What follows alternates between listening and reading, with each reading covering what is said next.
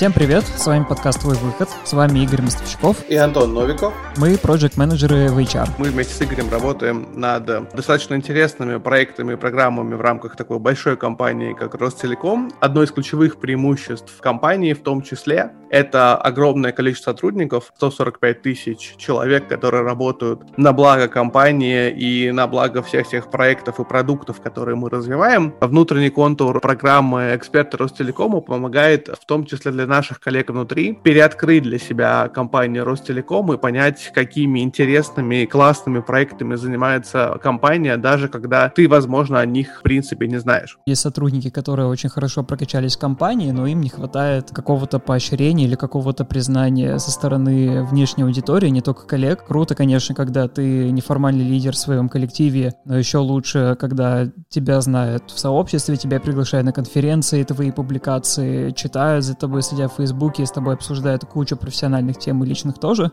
И цель нашей программы — помочь таким людям развить свой личный бренд, чтобы человек сам понял, что ему больше всего интересно — выступать перед публикой, писать какие-то статьи. С каждым гостем мы будем проделывать определенное количество одинаковых упражнений. Например, такая рубрика «было-не было», когда мы спрашиваем у нашего гостя о каких-то очень жизненных ситуациях, которые с ним случались или не случались. И еще у нас есть рубрика «Мы погуглили» выделили пять самых часто встречающихся советов, вредных и не очень в интернете, и обсуждаем их вместе с нашим гостем. Рубрика «Три непрочитанных». Мы спрашиваем те вопросы, которые интересуют вас, и обсуждаем только те темы, которые вам интересны.